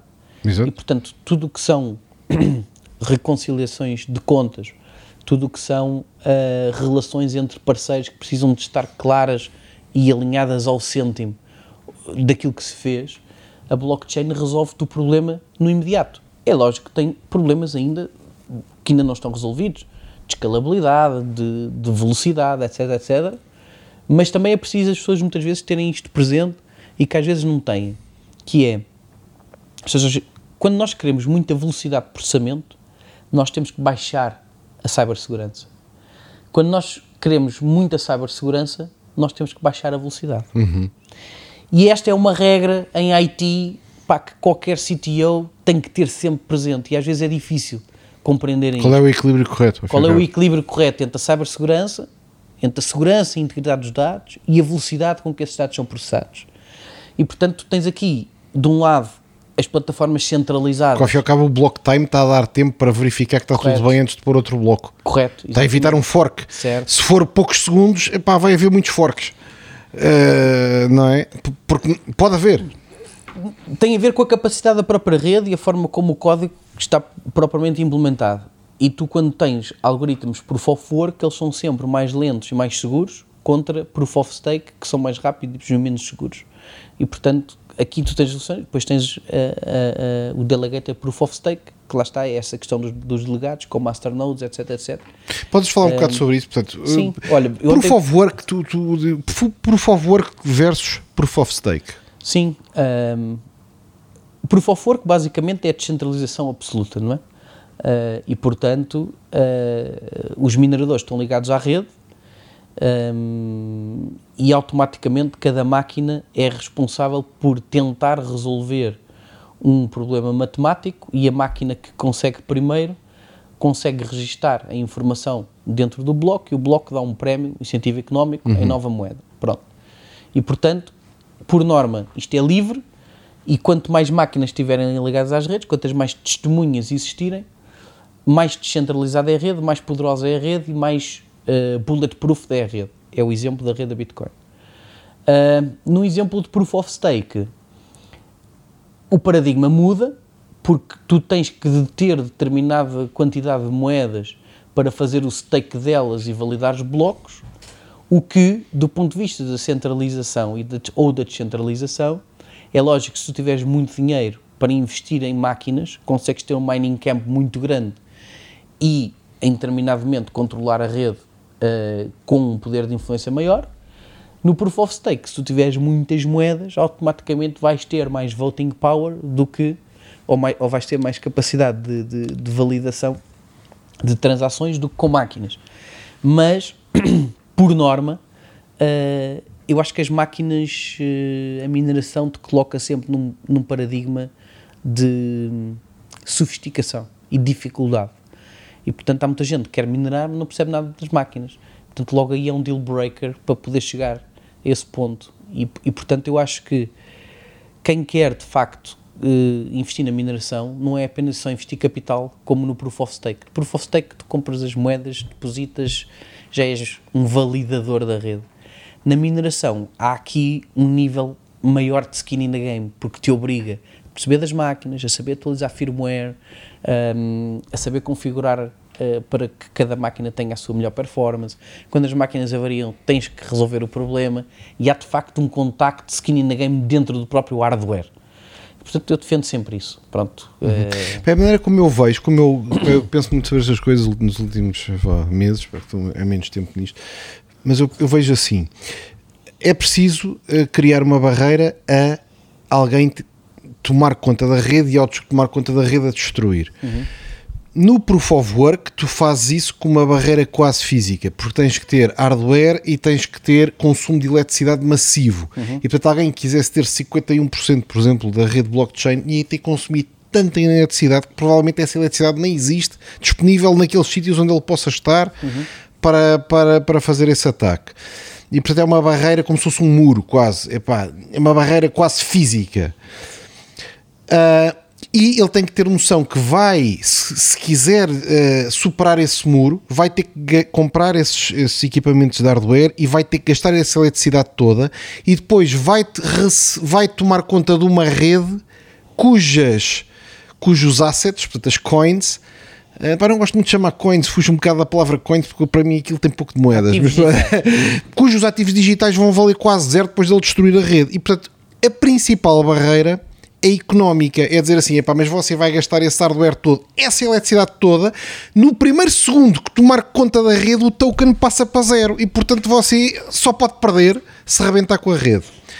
No Proof of Stake, é, é tentar reproduzir esta lógica, é dizer assim, não, tu vais é comprar montes de tokens. Se destróis os tokens, vai ser o principal prejudicado. Sim, mas. Ou seja, se eh, roubas uma, todas as que já tinhas passam a valer zero. Do ponto de vista de um ataque concertado, o, o Proof of Work é substancialmente mais sólido e difícil do que, do que o Proof of, of Stake. Um, mesmo o Delegated Proof of Stake, porque no fundo tu tens aqui várias soluções para resolver o problema bizantino, é? Byzantine Fault Tolerance. Um, e na questão do, do, do, Proof of Stake ou do Delegated Proof of Stake, um, eu a mim o tema é sempre a questão da descentralização. É perceber que determinada rede, quanto é que nós conseguimos ou não descentralizar aquilo. Dou-te um exemplo prático. Eu, a noite passada, antes de, vir, antes de acordar hoje e vir ao podcast, uh, há dois dias que estou de volta de um Node para conseguir validar um Node dentro da Binance Smart, Smart Chain. Porque na Real Fever nós vamos trabalhar com Binance Smart Chain e do ponto de vista conceptual não fazia sentido nenhum ao CEO da Real Fever defender a descentralização e a seguir ir fazer um projeto numa rede centralizada. Isto era uma incoerência total. E portanto, o que eu alinhei com a minha malta e, e, com a borda e tudo mais é reconheço que a Binance Smart Chain é, neste momento, provavelmente a blockchain mais poderosa do ponto de vista de marketing para tu desenvolveres um projeto e ele ser bem sucedido. Por outro lado, se aquilo for centralizado, eu não durmo bem todos os dias. E portanto, nós temos, eu tenho aqui um ideal de felicidade de maneira a não ter que engolir muitos sapos para ser feliz. Pronto. E portanto, enquanto CEO, a decisão é: ok, se eu conseguir ligar um node à rede da Binance, então significa que ela é possível de ser descentralizada. Uhum. A malta pode é não querer. Claro. Pronto. E então uh, o, o, trabalho que foi destes últimos dois dias foi acabar de, de preparar a máquina e, e, pá, e do ponto de vista ético, aquilo tem uma coisa que é completamente absurda. Um, enfim, mas é a realidade. Eles fizeram um rip-off total ao Ethereum. Os nomes das coisas são iguais ao, ao Ethereum, portanto, em Ethereum os protocolos chamam-se ERC, uhum. uh, em Binance Smart chama-se BEP, mas os números são exatamente iguais. Portanto, o ERC20 é um BEP20, o ERC721 é um BEP721, é exatamente a mesma coisa. E aquilo corre com o GED que é no fundo o, o, o, motor que o Ethereum também tem, corre exatamente com, com a mesma coisa. Um, e portanto, para mim, depende do fim que nós queremos, ou depende do produto que nós estamos a desenvolver, o quanto nós precisamos mais ou menos de descentralizar. Se nós estamos a falar de um produto uh, de consumível, de um jogo, etc, etc, e que precisamos de muita velocidade, se calhar não precisamos de uma plataforma tão descentralizada. Se nós queremos falar de uma economia mundial neste layer que te falei há pouco, entre a crosta terrestre e a estratosfera, naturalmente nós precisamos de um proof poderosíssimo e de consumo de energia elétrica, que é aquilo que a Bitcoin nos traz. Uhum. Portanto, depende sempre do fim do qual é o produto que nós estamos a implementar sim, sim, sim, e em função do produto que nós estamos a implementar é que temos que escolher. Para uma reserva de valor indestrutível, esquece, esquece velocidade, esquece low fees, é pá, porque o que tu queres é segurança estratosférica. Segurança absoluta. É o Fort Knox, é o Fort Knox, não é? As barras de ouro estão lá dentro, aquilo que tem que ser é impossível tirá-las de lá. O ouro digital tem que ser guardado com todas as melhores e mais poderosas uh, forças possíveis de forma que seja absolutamente impenetrável. Ponto final. Exato. A seguir, nós temos determinados produtos que têm menos importância ou relevância e que vão trabalhando determinados Mas que podem ser mais rápidos, mais baratos e, e que vão podem trabalhando... ser mais rápidos, mais baratos, mais eficientes. Repara, não me faz sentido nenhum um marketplace uh, operar na rede da Bitcoin com muitas vezes o tempo de transações que são necessários. Sim, sim. Por outro lado, a indústria precisará de resolver no futuro. Olha, é um tema interessante falarmos. A indústria precisará de resolver a muito curto prazo um problema que são as microtransações. E existem muitas propostas para resolver o problema das microtransações, mas para mim, ainda nenhuma que consiga garantir o mesmo nível de segurança que a Bitcoin resolve. Vou dar um caso prático para toda a gente entender. Uma coisa é eu pagar por, por uma transação de um milhão de euros, pagar 5 euros. Uhum. Outra coisa é eu, por uma transação de 50 cêntimos pagar 5 euros. Claro. Ninguém concorda com isto, não faz sentido nenhum. Exato. Portanto, nós a partir do momento que entrarmos no domínio dos micropagamentos com criptomoeda ou com ativo digital, nós vamos precisar de ter soluções de escalabilidade e existem várias propostas. A Bitcoin propõe o Lightning Network, no Ethereum temos o Loopring ou, ou o XDAI, eh, a própria Binance Smart Chain tem velocidades de transações muito rápidas, etc, etc, etc. Mas a segurança e a garantia da integridade desses dados que equivalem a ativos digitais não está garantida. E, portanto, há uma série de evolução e inovação dentro da própria indústria que vai ter que ser resolvida. E acima de tudo, é muito aquela ideia de que saber separar que descentralizar não tem necessariamente que ser dividir. E, por exemplo, tanto a Litecoin, que tu já fizeste um podcast e é, e é ótimo, a Litecoin como o Bitcoin Cash são propostas dentro do código original da Bitcoin que vêm resolver o problema dos micropagamentos para terem FIIs mais baixas, tamanhos de blocos maiores, para poder registrar mais transações, etc, etc. E ao mesmo tempo, a Litecoin não tem, mas o Bitcoin Cash tem, que é uma coisa que eu falo muito que as pessoas às vezes esquecem, que é, na rede da Bitcoin, se houver uma quebra da mineração, a rede pode ficar congestionada até 4 a 6 semanas. Mas pode. Pronto, e a malta às vezes não pensa muito É, nisto. é. Portanto, se o governo chinês quiser fechar aquilo tudo, ah, aquilo para. Sim. Pronto. E, e o que eu gostava às vezes, agora aqui dando com o espírito crítico, o que eu gostava às vezes era das pessoas que são contra a Bitcoin, que, usam, que usassem os argumentos certos para Claro. atacar a Bitcoin. Porque Sim, a Bitcoin sim. é atacável. Claro, claro. Isto não é agora uma divindade que apareceu aqui, não veio agora Shiva à Terra ou outro deus qualquer que, pá, que é intocável. Não, não é verdade. Portanto, tem problemas e tem, tem defeitos que podem ser resolvidos e que serão resolvidos. Mas quando critiquem a Bitcoin, pá, que critiquem com substância e com fundamento de coisas reais e não é só mandar assim umas, umas, umas fake news para o ar para que coisa vá. Portanto, uma destas realidades é esta. O governo chinês decide fechar os mining camps todos e congestionou a rede para aquilo seis semanas. Pronto. Exato. No caso do Bitcoin Cash, um, o Bitcoin Cash tem uma coisa chamada EDA, Emergency Difficult Adjustment. Um, e o que é que faz? Faz com que a dificuldade da rede perante uma Cai quebra rápido. imediata uh, na mineração, no poder computacional, o bloco seguinte adapta-se à dificuldade de maneira a que a rede nunca pare e nunca fique congestionada. E este tipo de protocolo, as pessoas podem não gostar do Roger Veres, o- que é um dos maiores Sim, sim. mobilizadores do Bitcoin Cash, as pessoas podem não gostar da ideia do Bitcoin Cash, mas eu o que me esforço é para, e, e- e acho que qualquer pessoa que esteja dentro desta área não pode cumprir um erro, que é, os incumbentes do sistema tradicional são sempre contra qualquer coisa que venha a seguir. E os maximalistas da Bitcoin estão a cometer o mesmo erro que os bancos tradicionais e que a malta dos bancos tradicionais comete, que é o que vem a seguir, por norma, é sempre mau. Claro. Isso é mau. Isso ao fim e ao cabo é quase como dizer assim, epá, começou a... Epá, andávamos todos de carroças, aparece a primeira locomotiva a vapor, epá, Claro. é, é uma coisa alucinante. Epá, parece- Claro. Só que temos que ter noção que é uma locomotiva a vapor. Epá, tem, o seu vapor tem, o seu, tem, tem a sua função, vai ter se calhar a sua duração no tempo, mas, pode, mas podem aparecer outros comboios diferentes, melhores, mais pequenos, mais rápidos, Sim. mais. E repara, mesmo para a própria Bitcoin, hum, É muito melhor do que as carroças, mas mesmo assim Bitcoin um- não resolve tudo. ao dia de hoje, a Bitcoin Não é, não é tem, um avião. tem uma série de problemas. Está obsoleta, pá. Eh, em muitas coisas está obsoleto, é verdade. As pessoas podem não gostar às vezes dos maximalistas, mas é verdade. E há riscos dentro da própria comunidade. Repara, quando falei desta questão da, da suprema assunção de democracia, é muito interessante nós podermos debater, por exemplo, agora o que se passa com o Ethereum. O Ethereum neste momento está fragmentado em três áreas. Uma, miners. Dois, stakers.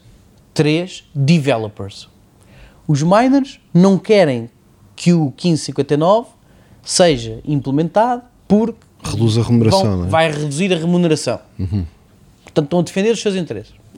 Os stakers querem implementar o Proof of Stake porque não percebem nada de hardware nem de máquinas e querem validar Querem- querem- blocos depositando moeda.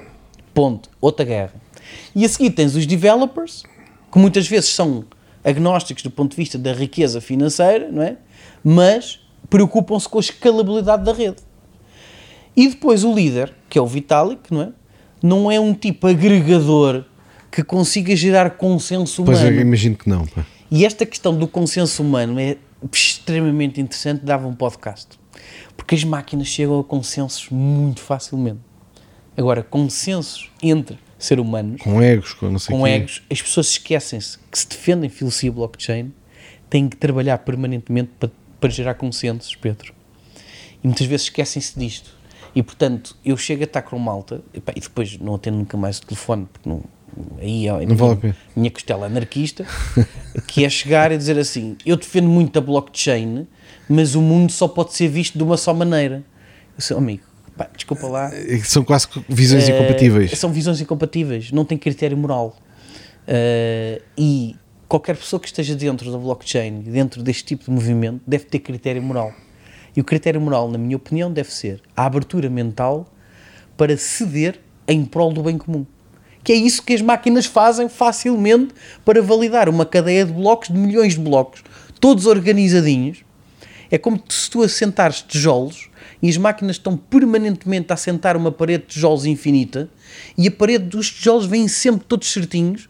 Não há paredes mais tortas, paredes mais direitas, nem para dentro nem para fora, que vem tudo certinho. E nós, como homens, como seres humanos, homens ou mulheres, como seres humanos, nós devemos ter que ter esse esforço de conseguir fazer essa parede certinha com tijolo, a seguir a tijolo, a seguir a tijolo, a seguir a tijolo, exatamente como a blockchain faz. E dentro do Ethereum, tu ao dia 2, tens uma guerra aberta entre estas três frentes Que podem, podem pela suprema assunção da democracia podem não ter solução. claro. Portanto, a suprema assunção da democracia tem um preço a pagar. Pode gerar um impasse. Gera um impasse e torna outras redes mais competitivas. Neste caso, a Binance Smart Chain. Porquê? Exatamente pelo oposto. Pelo facto de não haver a suprema assunção da democracia e aquilo ser tudo do Sim, o CZ, CZ, o gajo decide e toca andar. Exatamente. O CZ decide, opá, pronto, aquilo não para. Não é? Portanto, nós quando pensamos ah, ah, nas, na questão da descentralização e nesta suprema assunção de democracia, temos que pensar que a suprema assunção de democracia tem um preço a pagar. Eu, para mim, eu quero pagar esse preço, porque para mim acho que é o ideal. O que não é o ideal é ter pessoas com pouco critério moral a participarem na rede. E porquê? Eu sou miner de Ethereum. E repara, eu para mim, o que me interessa é que a rede escale. Claro, é o sucesso da rede. É o sucesso da rede. Porque eu posso perder, perder, Podes perder no curto tudo. prazo, Sim, sim. mas ganho depois no médio e longo. Mas as pessoas só veem o curto prazo. Do lado dos stakers, eu compreendo, pá, eu prefiro sempre o lado da mineração, Uhum. portanto é a mi- a minha posição, mas do lado dos stakers, têm tantas áreas para poderem fazer stake, para que é que precisam de estragar a rede do Ethereum? Pá, vão para outra coisa. Uhum. Mas O o, o Vitalik é, é, é, é a favor do Proof of Stake, ou não? O, o Vitalik quer o Proof of Stake para conseguir escalar a rede Pois. e conseguir acelerar Sim, diminuir o esforço computacional. e cabo. Exatamente, pronto, essa é, essa é a questão que tem que ser resolvida, não é? Agora, Tu vês, tu vês o, como é que, eu, eu vejo aqui quase uma batalha que é Ethereum, Cardano, Polkadot, Polkadot e o BNB. Ah, são plataformas Podes completamente... falar um bocadinho sobre Sim, isso? são plataformas com stages de evolução completamente diferentes ah, e são plataformas que propõem ah, s- ah, para resolver o mesmo problema têm perspectivas diferentes. Ponto número um, o Ethereum é a rede mais longa e do ponto de vista da integridade dos dados é aquela que te garante hoje uma fiabilidade maior, porque é está mais testada, descentralizada. mais rodada, mais tudo. E do ponto de vista de developing, naturalmente, que já tem muito código associado. O que é que o CZ faz? Ripa o Ethereum para não perder Centraliza Solidity, e resolve exatamente, para não perder código e não perder toda aquela malta que já está à volta do Ethereum e, portanto, centraliza um bocado e automaticamente uh, ripa aquilo tudo e pronto. Um, no caso do Cardano, eu sigo o Cardano em detalhe desde a publicação do protocolo Ouroboros Genesis. E o Cardano, para além deste pump agora enorme que está a ter, hum, vai ter que passar por uma fase que dentro do open source, o, developing pode ser feito em código fechado ou em código aberto, não é? Hum, e dentro do open source vai precisar de passar por uma fase que é o captar talento e manpower para desenvolver código dentro da rede. E uma coisa é o hype uh, conceptual, e nós temos na história, não precisamos ir à blockchain, nós temos muitas propostas de frameworks de programação que tiveram um hype brutal e que depois desapareceram porque não escalaram Pois. corretamente. Um, e no caso do Cardano, vamos ver, a partir do momento que tivermos coders diretamente a programar naquilo e a tentar lançar produtos no mercado como o Ethereum já tem, vamos ver como é que a rede se vai comportar e vamos ver qual é que vai ser a facilidade e a agilidade que os programadores têm de operar dentro daquela rede. Portanto, esse é que é o grande teste. Tu, quando fizeste, estavas a dizer que fizeste um, um- um trabalho com, com- com a, com a rede Binance, não te, não te passou a fazer em Cardano. Não era Ah. possível, tecnologicamente, qual, qual era o obstáculo? Não, pá, nunca tentei. Ah. Hum, porque, repara, existem tantas redes hoje em dia. uh, Repara, Sim, tens um problema prático para resolver, tive vais para aqui- aquela que está a funcionar e que é rápida. Sim, hum, e ao mesmo tempo tem a ver. No caso da Real Fever foi muito. É toda a aposta nos NFTs. E o problema conceptual dos NFTs é quando tu atestas valor a um determinado colecionável, colecionável é esse que o CZ, se quiser puxá-lo para ele, pode puxar porque a rede é dele.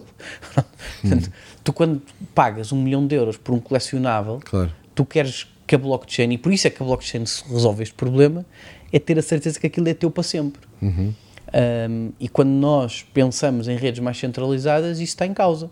Porque se quiserem reverter aquilo tudo, podem fazê-lo. E por isso é que tenho estado a investigar essa questão do, do Node e a partir de hoje à noite já o devo ter, cons ter conseguido. Tenho dúvidas ainda que vá conseguir ligar a máquina à mainnet da Binance Smart Chain, porque eu acho que eles não vão deixar, mas pronto. É uma discussão que eu tenho lá nos grupos, com a comunidade e tal, para ver se aquilo vai dar ou não. Ahm, no caso do Cardano, Pá, eu ainda estou muito expecta- expectante do ponto de vista do código, porque é como te digo, uma coisa é a solução idealista, outra coisa é começar a ver os produtos a surgirem. Ah, e ao mesmo tempo, a Binance, aí temos que reconhecer a vantagem competitiva, a Binance tem trilhões Sim, é uma máquina operacional Uma brutal, tem uma máquina- capacidade de ataque para que não, poucos ataque, têm. a capacidade de financiamento, Sim, sim. a capacidade de apoio aos projetos, a visibilidade de apoio aos projetos. Repara, tu teres um token listado na Binance é meio caminho andado para o token ser bem sucedido. é? Exatamente, sim, sim. Pronto. E toda essa parte de integração está resolvida, até melhor do que aquilo que o Ethereum tem, porque o Ethereum, lá está, tem alguns DEX, né? Decentralized Exchange associados. Ah, pá, tem a DAI, que é no fundo a stablecoin, que tu podes andar ali a mexer para trás para a frente, mas não tem nada a ver com, com aquilo que o Binance faz. E o Cardano está muito atrás disto tudo. Portanto, Pá, uma, uma questão, uma questão que para mim ainda eh, não tenho bem resolvida na minha cabeça é o seguinte: falaste em tokens, vamos supor para os tokens do Ethereum, não é? Ah, epá, a- às vezes tenho esta sensação que há quase uma realidade alternativa que é. ah, epá, os tokens podem valer fortunas, pá, às vezes o, o somatório dos tokens do Ethereum, 100 e não sei quantos, 170 bilhões de dólares de market cap, mas a rede ter pouca utilização ainda. Se fossem ações de uma empresa, tu estavas a comprar a equity de todos os projetos que estavam na que estão, que estão no- na, na rede Ethereum. Aqui tu não estás aqui, tu estás a comprar uma espécie de fuel, não é? Uma espécie de Olha, uma língua chama especulação, boa língua chama confiança. Pronto. Ah, e eu acho que é um meio termo aqui entre as duas coisas. Ou seja, ah, vamos sair do mundo cripto, vamos pegar num tema que toda a gente tem opinião, que é a Tesla. A Tesla vendeu o ano passado meio milhão de veículos, ponto final. Comparativamente com uma Renault ou com uma Toyota, não significa nada. Sim. Pronto, mas por outro lado, as stocks da Tesla valem 10 ou 20 vezes mais do que os outros todos juntos. Porquê é que este fenómeno acontece? Porque o má língua vai dizer que é uma coisa especulativa, o bom língua vai dizer que é confiança no produto. Para mim, há um indicador que é essencial. A Tesla produziu meio milhão de veículos, vendeu 499.800 e tal mil. Portanto, vendeu os carros todos. Portanto, tudo o que produziu, vendeu. Os outros, tudo o que produzem, vendem uma parte e a outra fica em armazém à espera para sair em promoções, seja o que for. E para mim, um indicador de performance de qualquer empresa é exatamente um exemplo português. Tu produzes um milhão de garrafas de vinho, vendeste-as todas, perfeito. Isso é um caso de sucesso. Produziste um milhão de garrafas de vinho, só vendeste 500 mil, significa que estás a produzir mais do que aquilo que o mercado consegue consumir. Ponto final. Portanto, do ponto de vista da performance, da análise técnica, independentemente de qualquer coisa que se possa dizer, produziram meio milhão de veículos, vão vender, venderam-nos todos. O que é que eu tenho expectativa enquanto investidor? É que quando eles produzirem 2 milhões de veículos, eles vão vender todos também. E portanto, nós o que fazemos enquanto investidores é confiar na gestão e confiar na performance da empresa de que, alguns no espaço de tempo, Conforme eles consigam produzir mais, e repara, a Tesla no final do ano tem a Gigafactory na Alemanha Sim, sim. e já consegue competir no mercado europeu muito melhor do que agora e o custo vai ter que ser mais baixo porque os carros não têm que vir de fora da Europa, já Sim. são produzidos cá. Portanto, automaticamente tens essa perspectiva a médio, longo prazo de tu antecipares os possíveis resultados da empresa e por isso queres comprar já para quando os resultados forem esses, automaticamente tu já tens. Quando nós falamos em tokens de determinados projetos, é exatamente a mesma coisa. Por isso é que tu tens séries que são privadas, depois tens o privado 2, depois tens o, o, o public, o public 2, etc, etc. Porquê? Porque este hype do Cardano, tu estás a antecipar que o token do Cardano possa vir a valer 5, 6, 7, 8, 9, 10 dólares. Portanto, ele ainda custa 1,20 ou 1,30, portanto vamos já comprar para depois eh, poder multiplicar. Mas a minha pergunta é esta: eh, é possível a rede Cardano ser um sucesso e o token não ser? Eu acho que uma coisa. Acho não, Ou estão as duas ligadas Não, as sempre duas- de forma duas- totalmente indissociável? as, as duas estão sempre ligadas. Porque ações eu sei que estão, não é? Porque tu és Não, dono da empresa. Não, não, as duas, as duas estão sempre ligadas. E repara, eu acho que acima de tudo aquilo que nós vamos ver ao longo deste ano, 2021, e isso é super interessante, é ver, e diferente de 2017. 2017 não havia projetos. Haviam papéis e havia especulação efetiva. Ponto final. Em 2020, 2021, o paradigma é completamente Claro, diferente. outra maturidade. Outra maturidade, outro tipo de produto. Aliás, na internet foi isso, quando houve aquela dot, dot com Sim, bubble. a bolha.com. sim, Exatamente, sim, sim, pá, que rebentou tudo e depois a partir daí nasceu mais saudável. Repara, ontem o Uniswap, antes de me deitar, estava tipo a subir 15%. E tu olhavas para o gráfico por ali acima. O Uniswap, e porquê? Porque sai uma notícia que o Uniswap pode estar a vir a ser integrado com o Binance Smart Chain. Para mim é perfeito, porque eu já tinha tomado a decisão do Binance Smart Chain antes da Uniswap estar integrado. Mas a Uniswap, pa- para que as pessoas entendam, ela resolve-te um problema pá, fantástico. Eh, Um, um problema sério. Eu vou dar o exemplo da Real Fever, porque foi um dos temas que nós debatemos 100%. Eu se criar ao dia de hoje uma, eh, não querendo mudar o tema, mas para explicar um- uma solução prática.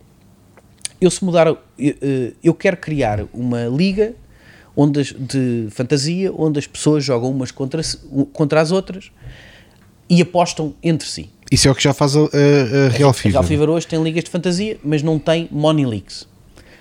O negócio das Money Leagues é regulado totalmente. E portanto obriga-te a licenças, etc. Money etc, Leagues, etc. é isso? Money Leagues, portanto, so, wagering, portanto, Pá, no fim temos que me explicar o que é Real Fever, mas agora nós- passo, começamos por aí. Só para, só para explicar Só para acabar aqui este. Nós temos aqui 10 pessoas e as 10 pessoas fazem um, um pote, exatamente como uma mesa de póquer. Fazem um pote, cada uma mete 10 euros e quem tiver a equipa que pontua mais, eh, no fundo, rebenta o pote e ganha o dinheiro que os outros todos colocaram. Pronto. Isto se for feito em euros ou dólares ou moeda fiduciária soberana, isto tem legislação específica que qualquer startup nunca vai conseguir competir. Portanto, só que Claro, tem ficas 200, afogado 300 em regulação, sim. Ficas afogado em regulação. Tu com tokens virtuais, isto existe em centenas de soluções. Portanto, eu lanço um token virtual da Real Fever, a Fever Token, não interessa. As pessoas jogam com o Fever Token e tu podes chegar a uma altura que és muito bom jogador e tens um milhão de Fever Tokens. E agora vem a pergunta: então, mas como é que eu converto isto para euros? Porque eu não me interessa os pontos para nada. Uhum. Numa analogia semelhante, Vais cotar aquilo. tu numa- acumulaste milhas uh, uh, de uma companhia aérea e tens 50 milhões de milhas, mas durante o Covid não queres viajar.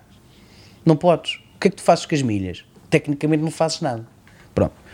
O que a te traz é o mercado secundário, é o OLX dos tokens. E perdoem-me o, o, o facto de chamar OLX dos tokens, porque eu sei que há malta que leva a mal a dizer isto, são os maximalistas da Uniswap. Mas no fundo, é tu teres infinitas liquidity pools porque o Uniswap lê dire- nativamente a rede do Ethereum, vai-te buscar os tokens e cria-te mercado secundário que não foste tu o responsável da empresa a criá-lo.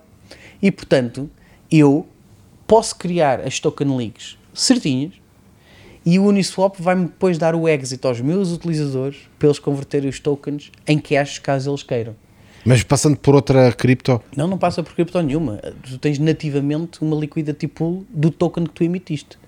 Ou seja, ele cria-te um mercado secundário para que as pessoas Faz uma percebam. Binance distribuída, é isso? Ele, ele faz-te mais que uma Binance distribuída. Ele pega nas milhas que tu tens no teu cartão eh, E dá-lhe um valor. aéreo, dá-lhe um valor e tu podes converter as milhas em cash e depois com o cash vais fazer o que tu quiseres. Mas isso já está.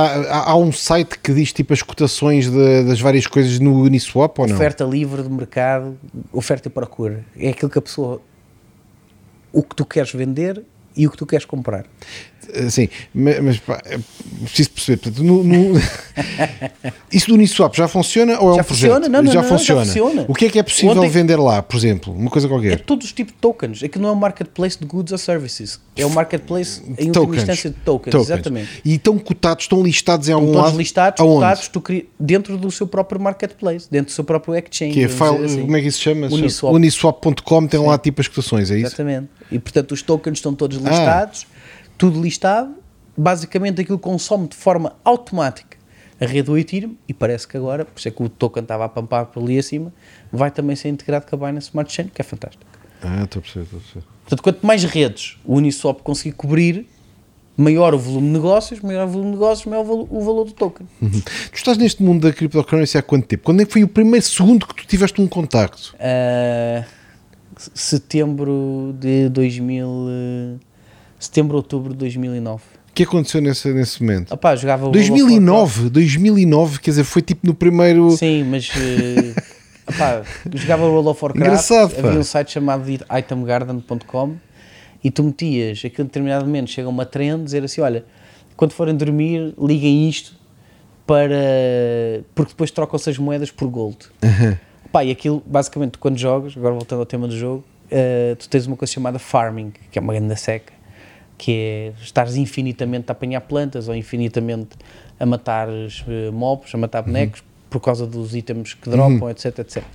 E o que fazia era, eh, quando ia dormir, deixava a máquina eh, a minar BTC, para depois trocar a BTC por, por, por gold no World of Warcraft. Em 2009. 2009, 2010, 2011, até deixar de jogar. Uh, depois tive ali uma fase. E trocaste tudo ou ainda ficaste com BTCs desse, desse, desse momento? Não, ainda tenho algumas carteiras. Engraçado, quando a autoridade tributária um dia que eu queira fazer o meu cash out, a autoridade tributária vai-me perguntar se eu sou trader ou se tenho assim uma carteira fixe.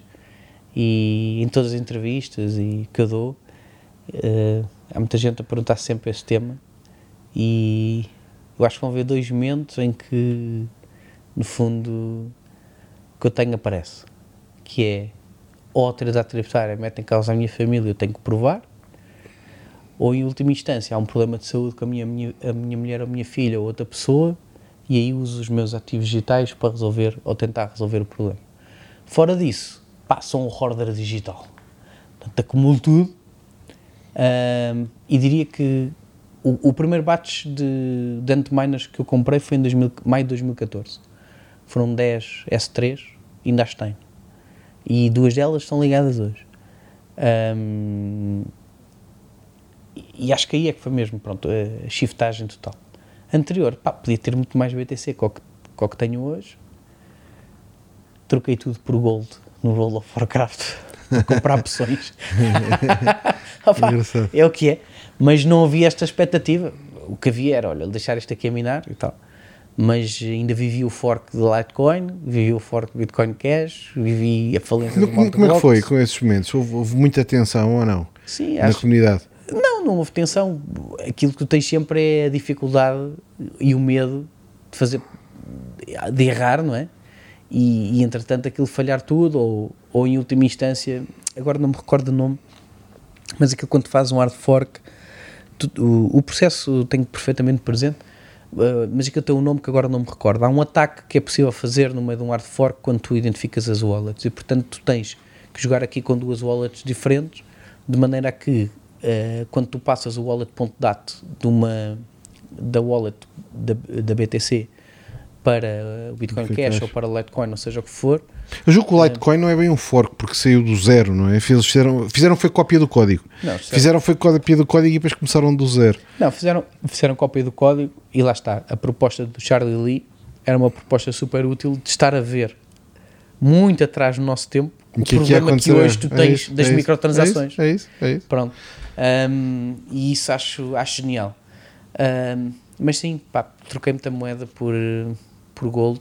Mas não tenho nenhum tipo de ressentimento, sabes? Não, não tenho. Uhum. Opá, era assim, pronto. Sim, sim, claro. Paciência. Mas. Uh, olha, podia ter mais e quem, e quem teve acesso a Bitcoin a essas cotações baixíssimas e as vê agora, para ti continua a ser interessante comprar? Ou só mineras ou como é? Uh... Epá, eu compro. Eu, eu, Ou vais para projetos novos e gostas de procurar não, coisas diferentes? Eu não aforro nada em euros, nem e muito pouco investimento imobiliário. Até criptos. É tudo cripto. Pois. Epá, para mim é a minha vida, é o Sim. que eu gosto, é o que eu acredito, ponto final. E aqui uso um termo muito de geração mimimi, nada filosófico, até bastante fútil, mas que em última instância, se for bem interpretado e bem usado, acho que faz sentido, que é meu corpo, minhas regras. Pronto. Uhum. Tão simples quanto isto. Sim, sim. Um, e portanto, tudo o que é o meu rendimento em euros ou dólares, ou seja, o que Convertes. for, 50% é convertido à cabeça. Pronto. E depois o resto é conforme sobra. Pois. Portanto, eu, agora com o Covid este ano foi muito mais fácil, nós temos muito menos despesas, não, é? não tenho que jantar aqueles jantares, sabes como é que é, não é? Uh, e o post-dinner, e, e, o pré-dinner, e o lunch, e não sei o quê, e tal, aquelas garrafas de vinho que a malta gosta e tal, que a pessoa tem que alinhar naquilo para, para que aquilo tudo funcione, pronto. E, e, portanto, nesse sentido, houve muito menos despesa. Havendo menos despesa, automaticamente tem que haver mais aforro, não é? Portanto, uh, havendo mais aforro, a pessoa tem que escolher em que é que quer aforrar. Uhum. Uh, nós, por exemplo, saiu ontem uma notícia que o, o volume de depósitos em conta bancária em Portugal está em máximos históricos. Porquê? Porque as pessoas não gastaram dinheiro, claro. portanto estão a poupá-lo. Eu, no meu caso, penso da mesma maneira, mas guardo tudo em tokens. Olha, variados, portanto não variados, é do género variados e muitas vezes reforço posições conforme compro mais, conforme eu vejo a evolução dos projetos. Olha, dou-te um exemplo. Eu tenho o Trust desde o ICO. O, o Trust, o TK é uma empresa portuguesa. Tenho desde o ICO. Mas com esta coisa de, deles, para além de ter uma, uma, uma relação muito boa com o Nuno e com, e com a restante equipa, um, mas mais, mais que o Nuno, um, o facto de eles terem chegado a um acordo com a Shopify e levarem pagamentos por cripto, as tais microtransações que te falava, a milhões de utilizadores que está a ser distribuído pela Shopify, para mim o token tem que ser valorizado. Uhum. Portanto, pá, okay. compras mais o TK porque o projeto está a dar está provas a que está a progredir e que está a evoluir e que a empresa cada vez é mais sólida. Ponto final. Portanto, vou fazendo sempre esta análise assim. E depois, tenho uma rede de amigos e pessoas da minha confiança que vamos sempre falando. Trocando impressões. Que é, que é bom, trocando impressões e tal. E muitas vezes há coisas que eu nem sequer tinha ouvido falar, que eles lá arranjam maneira, ou às vezes fazemos pulos para entrarmos em determinada oferta inicial para conseguirmos ter um preço melhor. Uh, outras vezes, estamos só lá na garagem, máquinas ligadas, pá, umas cervejas e tal. E estamos ali uma noite inteira de trading e é um bocado competir do tipo, quanto é que conseguimos multiplicar o sim, sim. portfólio inicial? Pá, conseguimos fazer às vezes 10%, outras vezes 50%, outras vezes 100% daquilo que estamos ali a tradar. Portanto, Engraçado. isto já faço há muitos anos. Sim, sim, sim, Portanto, é. Até uma noite começa com um determinado budget e dizemos lá ver se eu consigo Opa, duplicar sim, isto durante a noite. Repara, tu chegas e dizes: Olha, eu tenho aqui 0.1 BTC. Pronto. E no final da noite ver se tem 0.2 ou 0.3 ou, ou, ou 0. Não, não, não. Isso 0. o rácio de sucesso é, está na ordem dos 80%. Pronto. O meu, o sim, meu, depois sim. há outra malta, mas eu lá está, também uh, tento controlar a coisa. E é mais fácil tu fazer isto quando o mercado está a descer do que quando ele está a subir, uhum. sabes? É muito engraçado. Um, opa, e depois é sempre aquela coisa de estarmos também a ver, a brincar. Olha, por exemplo, para além desta coisa do node da, da Binance, Ontem estive a ver eh, a Ava, a Avalanche, pá, porque aquilo tem um, uma ideia absolutamente genial de decentralized finance, e então tive a correr o código para conseguir. Eu não sou grande programador, atenção, uhum. mas uh, tive a correr aquilo para testar, para perceber como é que eles desenvolveram a arquitetura, como é que funciona, sempre a questão da centralização da descentralização. E muitas vezes, se eu tenho hardware que não estou a usar, meto o hardware sempre para ajudar a descentralizar determinada rede. E isso faço para muitas redes. É giro, é giro. Uh, porque tento sempre colaborar, sim, estou a perceber. gerar valor. Queres, não... estar, queres fazer parte da comunidade, queres isso, estar envolvido, isso, não é só isso. um trader de tokens sem nenhuma relação não, com o não, não, não, não, Estou a perceber. Não. Quero estar na tecnologia, quero desenvolver os projetos tecnológicos, escolher o melhor framework para o use case em questão. Nem sempre é claro. Olha, dou-te um exemplo. Uh, surgiu agora por causa da associação um projeto português de aeronáutica, que é o Earhart, um, e eles estão a trabalhar em Nulls. Eu não conheço muito bem a blockchain da Nulls, então estive a ler o white paper todo, qual é a proposta de valor deles, o que é que eles querem selecionar na indústria aeronáutica e estudar a Nulls para, quando uma pessoa fala, mais uma vez, poder estar confortável, não é? Um, e então também estive ali a perder algum tempo. Pá, o, o, João, que é, um, que é um tipo que é embaixador da NUL, estivemos ali ontem, 3 da manhã ainda, a, a, ali a bater umas balas sobre, sobre o tema. Uh, opa, depois é ler os papers e perceber o que é que é cada projeto. Portanto, nós quando falamos, é sempre esta ideia. Eu não, não conheço as redes todas. Às vezes há malta a perguntar-me tokens que eu nunca sequer ouvi falar, não é? Existem 8 mil tokens. Claro, 8 é mil e tal, possível sim, sim, eu conhecer todos, não é?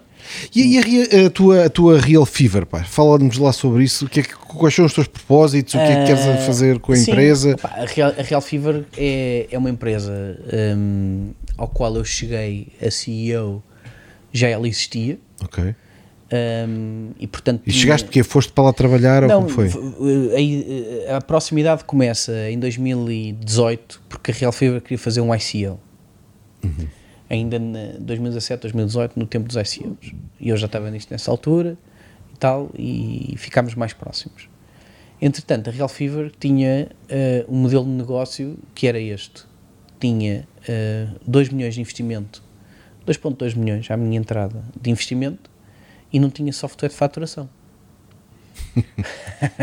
Pronto. Como assim? Não, não fazia nenhuma venda? Não, não fazia nenhuma venda. Não havia, não havia software de faturação. Só consumia capital. Só consumia capital. Pá, isso é complicado. Pá. Pronto. E eu quando. quando... não, mas é, é, é, isso é, é, pá, isso é, uma questão de tempo. E eu quando, quando chego vim exatamente para resolver este problema. Ou seja, primeira coisa, como é que nós pegamos Portanto, a Real Mas sei o que é que isso quer dizer? O fundador foi falar contigo ou não sei, não? Não, a bordo. Pois. Pronto, era mais próximo da bordo uh, e, e, os investidores tinham metido mais sim, capital, sim. naturalmente, e criámos uma relação de confiança e o desafio em determinado momento foi um, reconhecemos ou não valor ao produto. E o produto era muito bom. Que é o quê? São ligas de fantasia. Hoje nós temos a liga oficial da Liga Nós, portanto, Liga Oficial Portuguesa de Futebol Masculino, depois Como é que funciona uma liga de fantasia? Uma liga de fantasia é muito simples. No fundo é um futebol manager baseado em estatísticas reais uhum. e o uhum. que acontece no campo tem um reflexo direto na tua performance do jogo. Ah, Jen, montas uma equipa tu com escolhendo jogadores. Escolhes os jogadores. Se eles marcam um, jogo, um gol na realidade, Exatamente. tipo a tua equipa melhora. Isso mesmo, isso mesmo, a tua equipa melhora. Portanto, uh, se um guarda-redes sofrer golos, perde pontos. Um jogador tem cartão amarelo ou vermelho, perde pontos. Ah, engraçado, golos, pá, ganha pontos. Para ter, ao fim e ao cabo, tens que ser conhecedor de futebol, tens que, tens que gostar de futebol, tens que estar interessado por futebol. E a certo. partir daí conseguir dizer, vou montar uma equipa ideal não é? E, e, tens alguma limitação de recursos ou podes pôr. As eh, limitações de recursos. Tens sempre um budget uh, definido. E cada jogador tem um valor. E cada jogador tem um valor. Logicamente que os jogadores que têm propensão é giro, a pontuar mais, uh, que são mais valiosos, e tu tens aqui de conseguir olhar para o scouting, não é? De escolher os jogadores que valem menos, mas que vão ter melhor performance. E depois podes vendê-los e etc. Não? Uh, não, o que tu podes é substituir, portanto, tens de escolher um plantel de 15 com algumas regras e, e escolhes. Um, e portanto, o primeiro desafio da Real Fever era, de facto, criar software de faturação e começar a faturar com o produto que tínhamos.